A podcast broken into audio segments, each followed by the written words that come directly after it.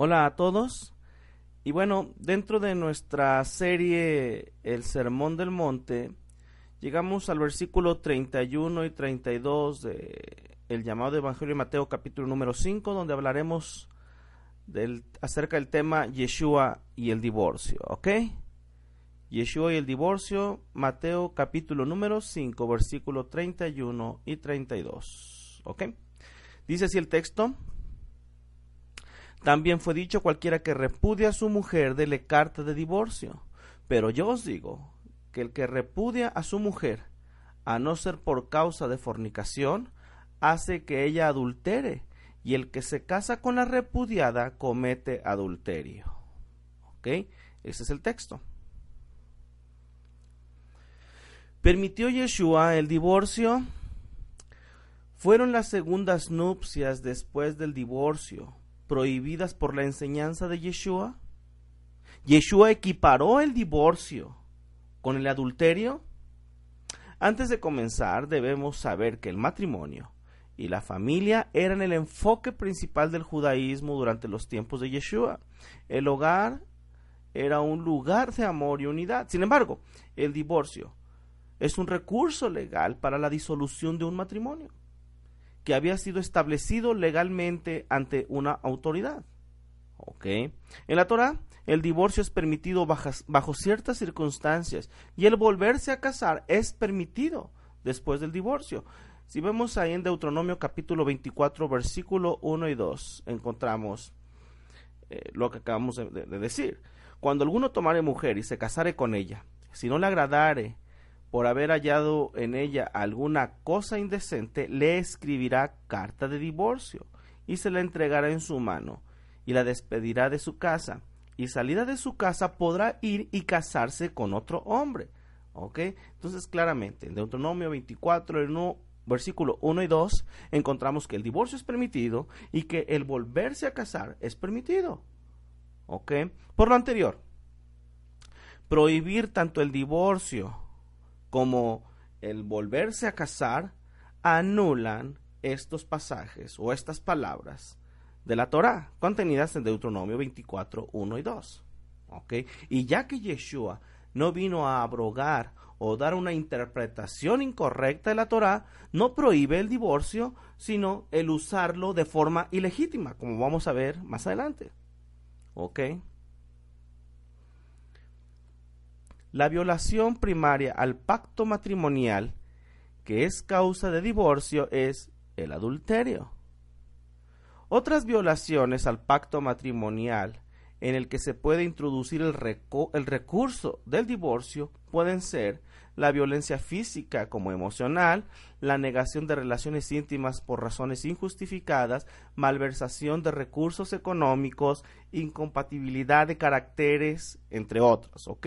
No los vamos a revisar aquí, pero bueno, se consideran, vuelvo a repetirlo, se consideran violaciones, ¿ok? Al pacto matrimonial en el que se puede introducir el recurso del divorcio, aunque la violación primaria al pacto matrimonial, ¿ok? Eh, que es causa de divorcio es el adulterio. Definitivamente que todo esfuerzo debe hacerse para evitar el divorcio. Incluso en casos de adulterio existe la posibilidad del perdón y reconciliación. Tal reconciliación debe buscarse con mayor esfuerzo si hay niños de por medio. El divorcio era desalentado por los maestros judíos del primer siglo y la unidad familiar era tan sagrada que rara vez se rompía. Al esposo y a la esposa se les enseñaba que si habían que habían sido reunidos por una decisión divina y que el fundamento de la familia se remontaba a la creación del mundo. En Génesis 2.24, referenciado en Mateo 19.8, muestra que el divorcio no fue parte del plan de Dios para el matrimonio. ¿Ok? Dice el, versículo de Génesis 2.24, por tanto, dejará el hombre a su padre y a su madre y se unirá a su mujer y serán una sola carne. ¿Ok? En Mateo 19.8 tenemos, Él les dijo, por la dureza de vuestro corazón Moisés os permitió repudiar a vuestras mujeres, más, dice, al principio no fue así. Al principio no fue así. ¿A qué principio se refiere? Al lo que encontramos a las palabras de Génesis 2.24. Dejará al hombre a su padre y a su madre y se unirá a su mujer y será una sola carne. Ok, no existía el divorcio. Fue introducido, como dice Yeshua, por la, por la dureza de vuestro corazón. Y Moisés lo permitió. Ok. Así que definitivamente Deuteronomio 24.1 no es presentado en la Torah como la voluntad de Dios. Está ahí. Y sí se permite ok, el divorcio y las nuevas nupcias, aunque no es presentado en la Torah como la voluntad de Dios. De hecho, una lectura cuidadosa de Deuteronomio 24 del 1 al 2 muestra que fue una situación incidental que introdujo, ok, el, divorcio, ok. En otras palabras, aunque el divorcio es permitido, Dios lo concede por la dureza de nuestros corazones, ok. Divorcio por cualquier cosa. En el primer siglo, el mayor debate era el significado de las palabras cosa indecente, erbat davar, que aparece en Deuteronomio 24.1. Si recuerdan que lo leímos, cuando alguno tomare mujer y se casare con ella, si no le agradare por haber hallado en ella alguna cosa indecente, cosa indecente. ¿Ok? Así es que, como dijimos, el mayor debate era el significado de las palabras cosa indecente. Los debates, principalmente entre la casa de Shammai y la casa de Gilel, revela las posiciones tan polarizadas tomadas por estos eruditos de Israel. Según la interpretación de la casa de Shammai, el énfasis debe estar en las palabras indecente, en la frase cosa indecente. ¿Ok? En su opinión, la infidelidad conyugal era el único motivo para el divorcio. ¿Ok? Esto es Shammai. Para Shammai, la infidelidad conyugal era el único motivo de divorcio. Para Gilel, sin embargo, el énfasis debe estar en la palabra cosa. Así, en opinión de Gilel, un marido puede divorciarse de su esposa por cualquier cosa. ¿Ok? ¿Sí notan la diferencia? Shammai daba el énfasis a la palabra indecente. De la frase, de la frase cosa indecente, Shammai daba énfasis en, en la palabra indecente, de manera que, en su opinión, la infidelidad era el único motivo de divorcio. Por otro lado, Gileel de esta frase daba énfasis en la palabra cosa. De aquí que Gilel decía que un marido podía divorciarse de esposa por cualquier cosa. Definitivamente que, eh, y efectivamente las posiciones eran muy polarizadas. ¿ok? De hecho, en Mateo 19.3 los fariseos, muy probablemente de la casa de Gilel, se acercan a Yeshua para debatir esta cuestión. Y dicen en, el, en Mateo 19.3, entonces vinieron a él los fariseos tentándole y diciéndole, ¿es lícito al hombre repudiar a su mujer? que dice? Por cualquier causa o por cualquier cosa en algunas otras versiones. Entonces todo parece indicar, debido a que Gilel ponía énfasis en la palabra cosa, ¿ok? En la palabra cosa, todo parece indicar nuevamente que en Mateo 19.3 quienes se acercan, los fariseos que se acercan, en este pasaje, aquí en 19.3, estos fariseos, todo parece indicar que tal vez eran de la, de la casa de, de Gilel. Por eso dice, es lícito al hombre repudiar a su mujer por cualquier causa o por cualquier cosa, como mencionan algunas otras versiones. El verdadero significado de Erbat Dabar en hebreo no era muy claro. ¿Ok? Erbat Dabar que es cualquier cosa. Y ya que su significado no era muy claro, naturalmente este versículo avivó el debate entre las diferentes escuelas de interpretación. La Mishnah, que describe estas diferencias, ok, eh, eh, está en Gitín 9.10. Esta Mishnah de Gitín 9.10 dice lo siguiente. La casa de Shammai dice, un hombre debe divorciarse de su esposa solo porque ha encontrado motivos para ello en una falta de castidad. ¿Ok? Falta de castidad. Eso lo decía la casa de Shammai.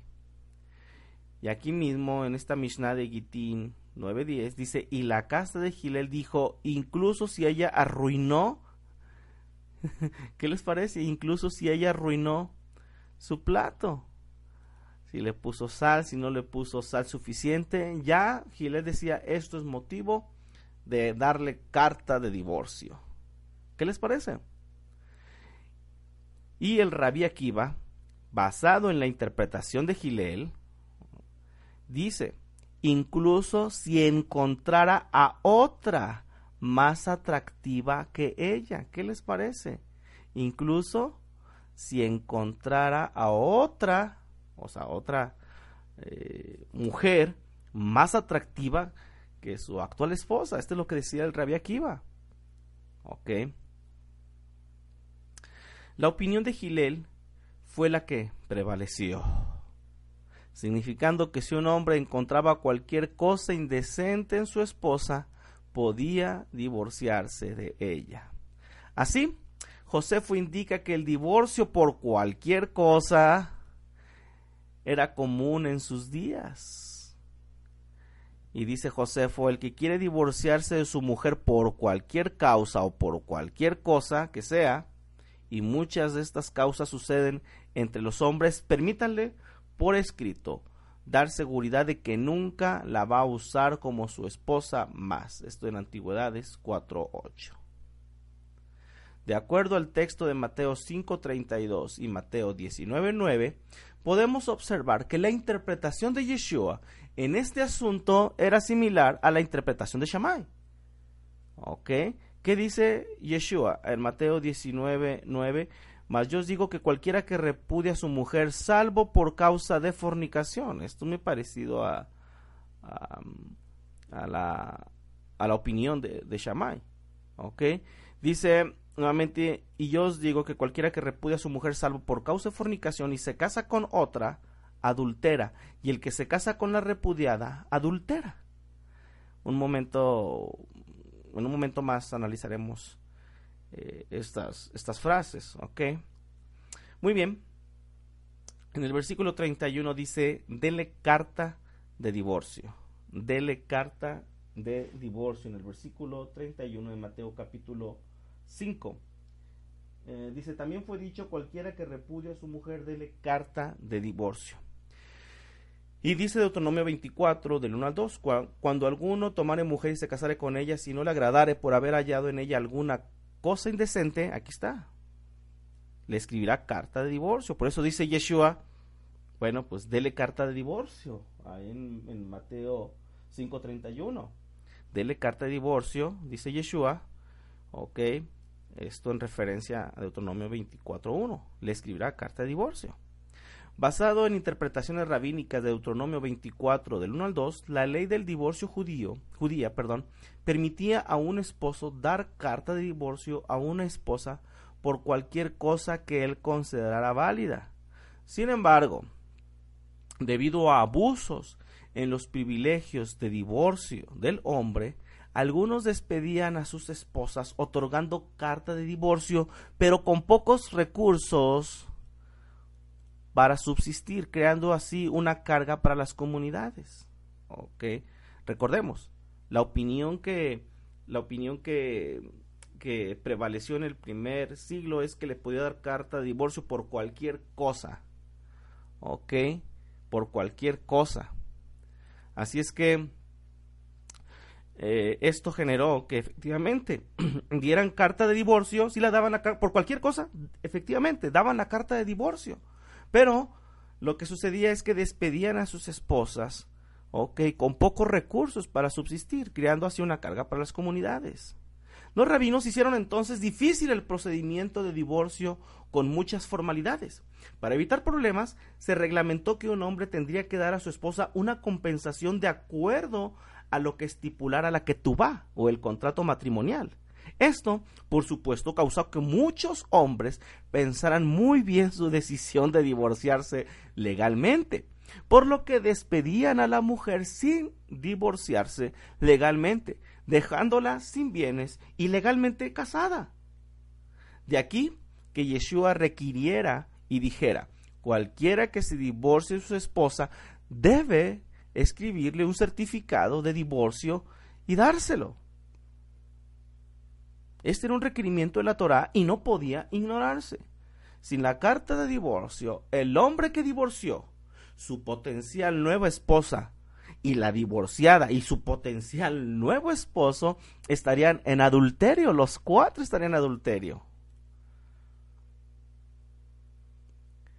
¿Cuál era la actitud de Yeshua respecto al divorcio y al segundo casamiento de acuerdo a Lucas 16, 18?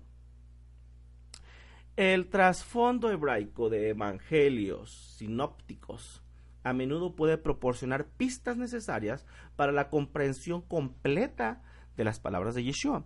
Esta es la razón por la que consideraremos Lucas 16, 18 en este tema de Yeshua, el divorcio y las segundas nupcias. ¿Ok? Vamos a ver lo que dice Lucas 16, 18, por favor. Dice, si todo el que repudia a su mujer y se casa con otra, adultera, y el que se casa con la repudiada del marido, adultera. Tradicionalmente, tradicionalmente estas palabras de Yeshua han sido interpretadas considerando como iguales el divorcio y el nuevo matrimonio con el adulterio. ¿Ok? Porque aquí dice, el que repudia y se casa con otra, adultera. Y el que se casa con la repudiada del marido, adultera. Entonces, pues, obviamente, estas palabras se interpretan así literalmente, considerando, considerando como iguales el divorcio, tanto el divorcio como el nuevo matrimonio, los igualan con el adulterio. ¿Ok? Y esa es la, la, la impresión que da definitivamente el versículo 18.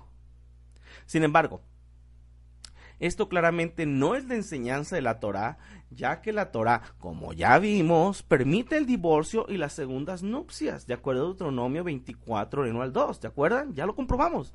De que se permite, se permite. Y que se permite el divorcio, se permite. Y que se permite en las segundas nupcias, se permite. Sin embargo, aquí, pues, hay algo medio raro que no cuadra, porque dice el que repudia a su mujer y se casa con otra, adultera. Y el que se casa con la repudia del marido, adultera. Ok, parece como que están en contra. Sin embargo, bueno, pues tenemos nuestra referencia este, en Deuteronomio 24, en al 2, vuelvo a repetirlo, donde da por sentado el que se permite el divorcio y las segundas nupcias.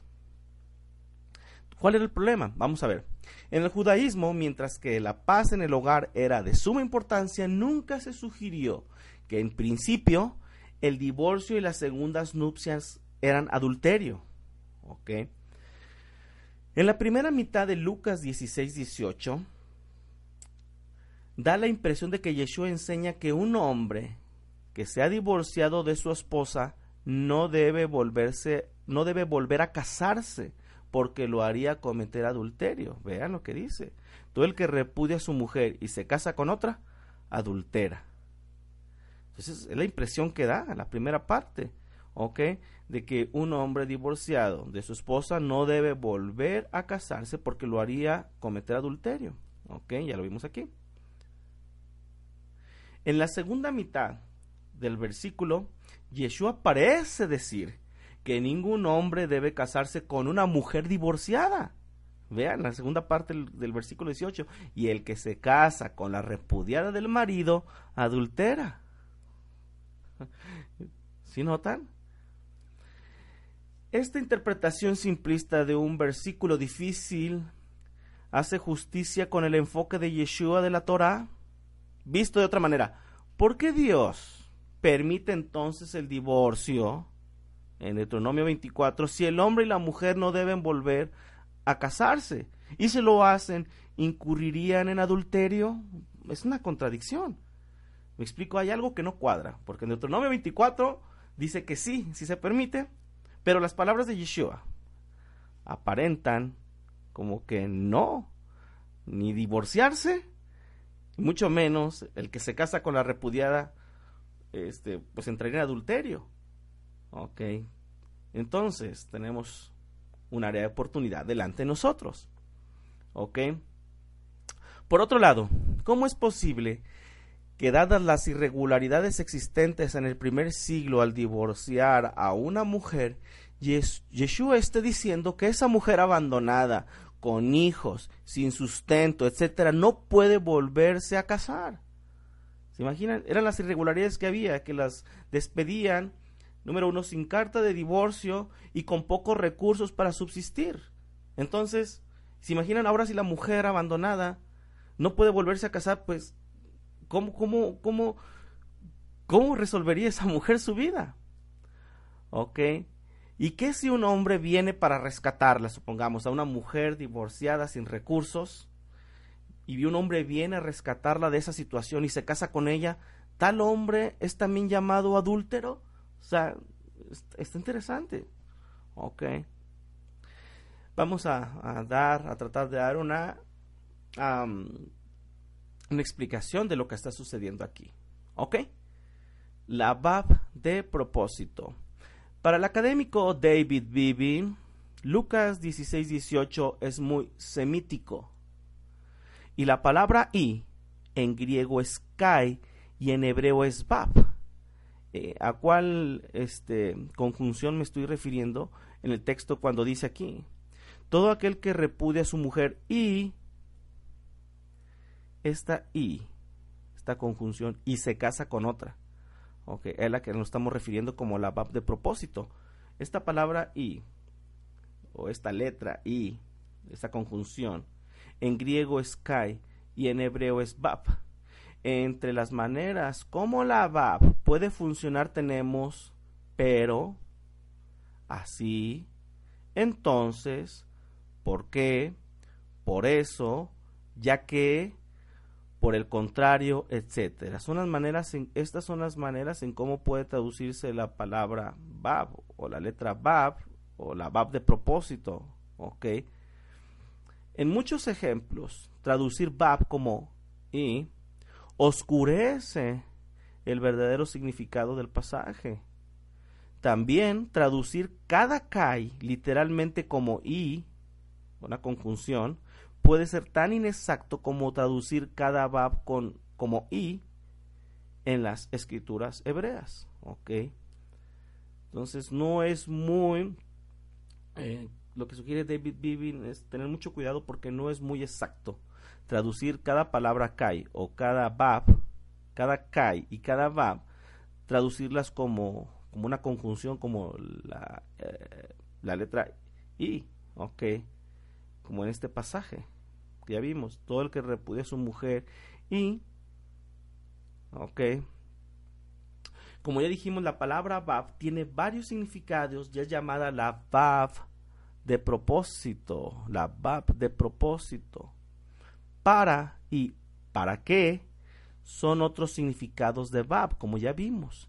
Lingüísticamente, Bab es llamada la Bab de propósito o intención y aparece frecuentemente en el hebreo bíblico, como en Éxodo 7:16. Ok, y dile, el Señor, el Dios de los hebreos, me ha enviado a ti diciendo, deja ir a mi pueblo, ¿para qué?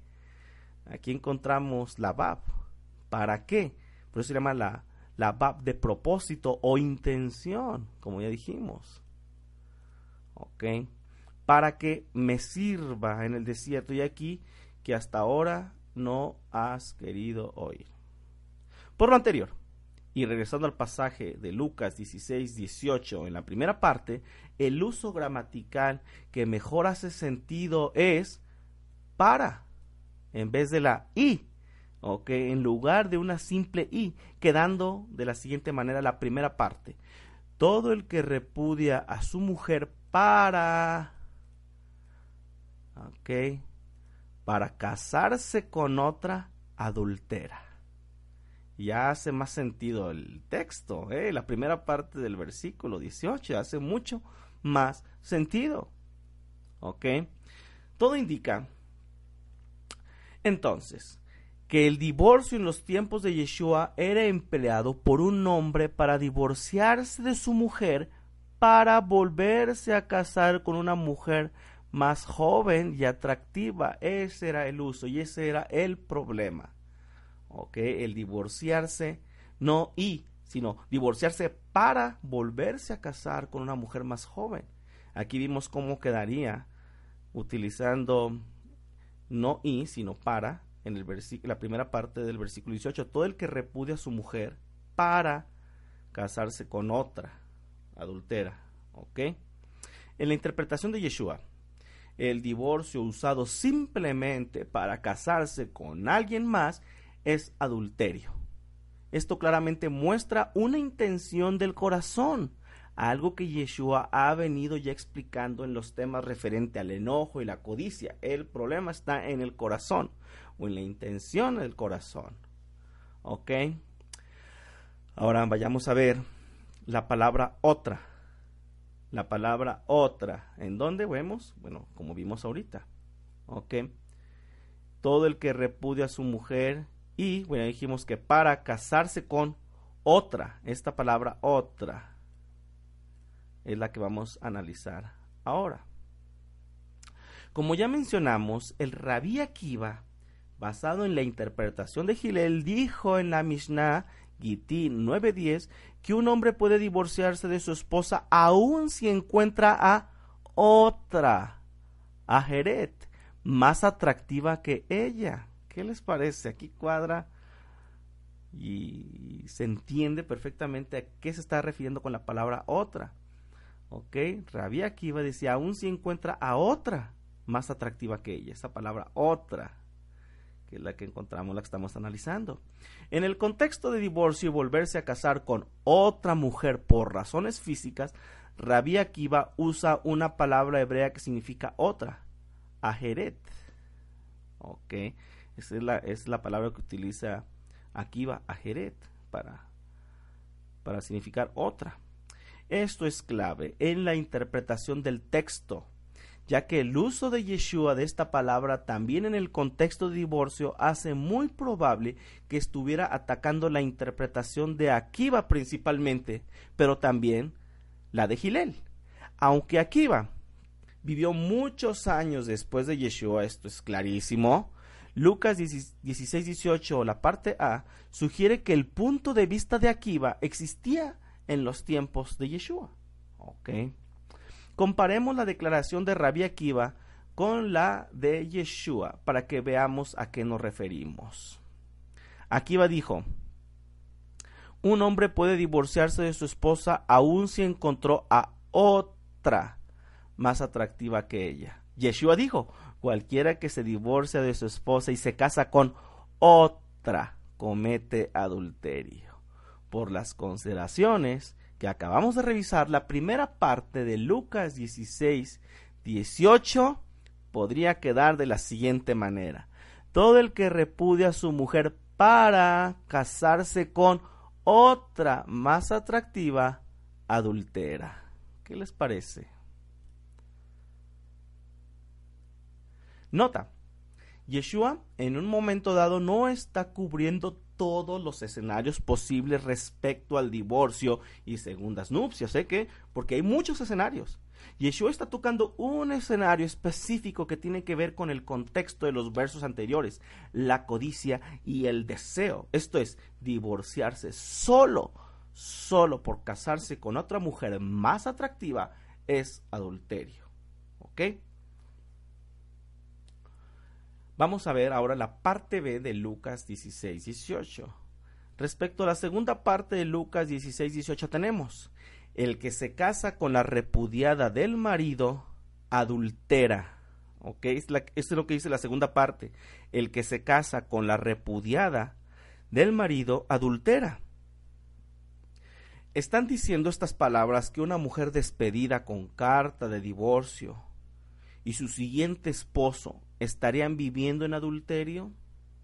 Si este fuera el caso, la mujer despedida debe quedarse sin casar para no entrar en adulterio con su siguiente marido. Pero, ¿por qué Yeshua penalizaría a la mujer y le prohibiría casarse nuevamente cuando claramente no es su culpa el ser, el ser reemplazada por otra mujer, sino el pecado del corazón endurecido de su esposo? De la evidencia interna y externa, muchos estudiosos de la Escuela de Jerusalén de Investigaciones Sinópticas han llegado a la conclusión de que los primeros estratos de la tradición evangélica sinóptica fueron comunicados en hebreo. Por lo anterior, los investigadores tienden a asumir que si un pasaje se traduce fácilmente al hebreo, significa que pertenece a un estrato original del texto. Si no, se sospecha que pudo haber sido añadido o modificado por una mano griega durante o después de la traducción al griego. Así, David Bibbin sugiere que aunque podemos reconstruir fácilmente Lucas 16-18 la parte A, Lucas 16-18 la parte B es difícil. Al parecer Lucas 16-18 fue B fue tal vez modificada durante su transmisión al griego. Ok. Al parecer, Lucas 16-18b fue tal vez modificada durante su transmisión al griego.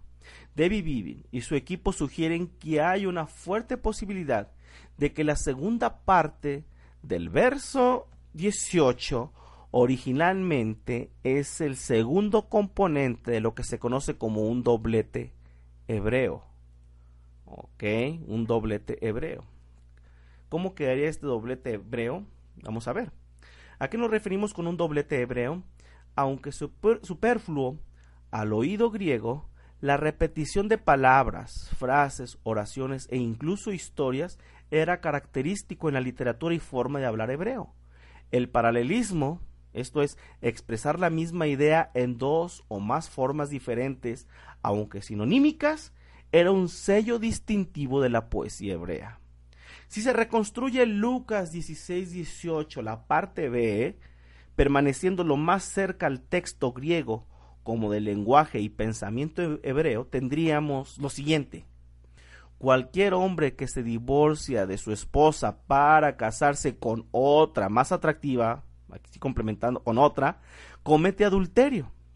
Y la mujer que se divorcia de su esposo para casarse con otro, complementamos, más atractivo, comete adulterio. Aquí, como estamos viendo, eh, estamos viendo un paralelismo, ¿ok? De la, de la parte A hasta aquí, de la parte A, solamente eh, lo que sugiere David Bibin y su equipo es que se está refiriendo pues ahora al caso contrario, del hombre que se divorcia, ahora de la mujer que se divorcia de su esposo para casarse con otro más atractivo, comete adulterio. Eso es una posibilidad. Voy a repetir lo que esto sugiere David Vivin y su, equipo de, investigadores de, que son miembros de la Escuela de Jerusalén de Investigaciones Sinópticas. Sin embargo, sin embargo, en un momento dado, esta interpretación no permite a futuros segundas nupcias de quien ha sido abandonado por su pareja anterior. ¿Ok? Otra interpretación que es ofrecida por el doctor Brad Young y que podría hacer más sentido es la siguiente. ¿Ok? El doctor Brad Young es autor del libro Jesús, el teólogo judío, y Pablo, el teólogo judío. ¿Ok? ¿Qué sugiere Brad Young ante la segunda parte del versículo 18 del capítulo 16 de Lucas, Brad Young sugiere, el que se casa con una mujer que obtuvo su divorcio meramente por causa de su segundo matrimonio, comete adulterio. ¿Se entiende? El que se casa con una mujer que obtuvo su divorcio meramente por causa de su segundo matrimonio, comete adulterio. Ahorita explico. De acuerdo a esta interpretación, el pecado también es puesto en el hombre que tiene pleno conocimiento que se está casando con una mujer que está dejando a su esposo para seguirlo a él. ¿Qué les parece? En este caso, ambos son culpables y están entrando en una relación de adulterio. Nos inclinamos por la interpretación del doctor Young. Sin embargo, esta nos deja otra pregunta. ¿Qué si la potencial esposa o esposo no tiene conocimiento de la situación de divorcio de su pareja? basados en la información que hasta ahora tenemos, Yeshua está tratando con aquella gente, hombre y mujer, que tiene pleno conocimiento de sus propias acciones, consecuencias y situación por la que se está dando el divorcio. Conclusiones. Visto desde una perspectiva judío-hebraica, Lucas 16-18 no se refiere a la cuestión de si el divorcio es permisible o no. Sin duda, Yeshua creía que al marido se le permitía divorciarse de su esposa si ella estaba comprometida en una relación adúltera. Tampoco Lucas 16-18 trata con la permisibilidad de las segundas nupcias después del divorcio. Yeshua probablemente creía, al igual que sus contemporáneos, que ambos cónyuges, después de haber terminado un matrimonio legalmente con una carta de divorcio, se les permitía volverse a casar. De acuerdo al divorcio, por una razón válida, con una carta de divorcio, el contraer segundas nupcias es apropiado por la enseñanza de Yeshua. De acuerdo con Yeshua, una razón válida para el divorcio, pero no necesariamente una licencia en la inmoralidad sexual dentro del pacto matrimonial. Por todo lo anterior, perdón, una traducción expandida, ok, del verso 18 de Lucas 16 quedaría como sigue. Cualquier hombre que está considerando divorciarse para casarse con otra mujer aún más atractiva y que ésta, perdón, y que ésta que tiene pleno conocimiento y está en pleno acuerdo con lo que está haciendo el hombre, ambos están cometiendo adulterio. Cualquier mujer que está considerando divorciarse para casarse con otro hombre aún más atractivo y que, eh, y que éste tiene pleno conocimiento y está en pleno acuerdo con lo que está haciendo la mujer, ambos están cometiendo adulterio. ¿Ok? Esto sería una propuesta de una traducción expandida, podemos llamarlo así, del verso 18 de Lucas 16. ¿Ok? Nuevamente, cualquier hombre que está considerando divorciarse para casarse con otra mujer aún más atractiva, ok, y que esta, o sea, la mujer más atractiva, la segunda, y que esta que tiene pleno conocimiento y está en pleno acuerdo con lo que está haciendo el hombre, ambos están cometiendo adulterio. La segunda parte entonces quedaría como un paralelismo, cualquier mujer que está considerando divorciarse para casarse con otro hombre aún más atractivo y que éste, o sea, el segundo hombre, y que éste tiene pleno conocimiento y está en pleno acuerdo con lo que está haciendo la mujer, ambos están cometiendo adulterio. ¿Qué hubiera hecho Yeshua por David Bibin? ¿Qué habría dicho Yeshua a un hombre que se había divorciado o estaba a punto de divorciarse de su esposa para casarse con otra, podemos suponer que, puesto que él aborrecía el divorcio, él habría hablado con severidad al hombre. Él le habría dicho, parafraseando Lucas 16, 18, es detestable para ti repudiar a la mujer de tu juventud, la que ha compartido su vida y estuvo a tu lado por años, con el fin de casarte con una joven físicamente más atractiva. Además, tu pecado puede causar a otros entrar a entrar en relaciones adúlteras. Sin embargo, Jesús hubiera matizado su reproche severo con compasión. Habría tratado de restaurar el matrimonio. Si ni el hombre ni su esposa aún habían contraído otro matrimonio, habría instado al hombre a arrepentirse y reconciliarse con su esposa. Si el hombre mostraba su disposición a arrepentirse, antes de concluir la conversación, Yeshua probablemente habría dicho al hombre, como lo hizo con la mujer sorprendida en adulterio, vete y no peques más. ¿Ok? Hasta aquí este tema de Yeshua y el divorcio y las segundas nupcias. ¿Ok? Gracias por su atención.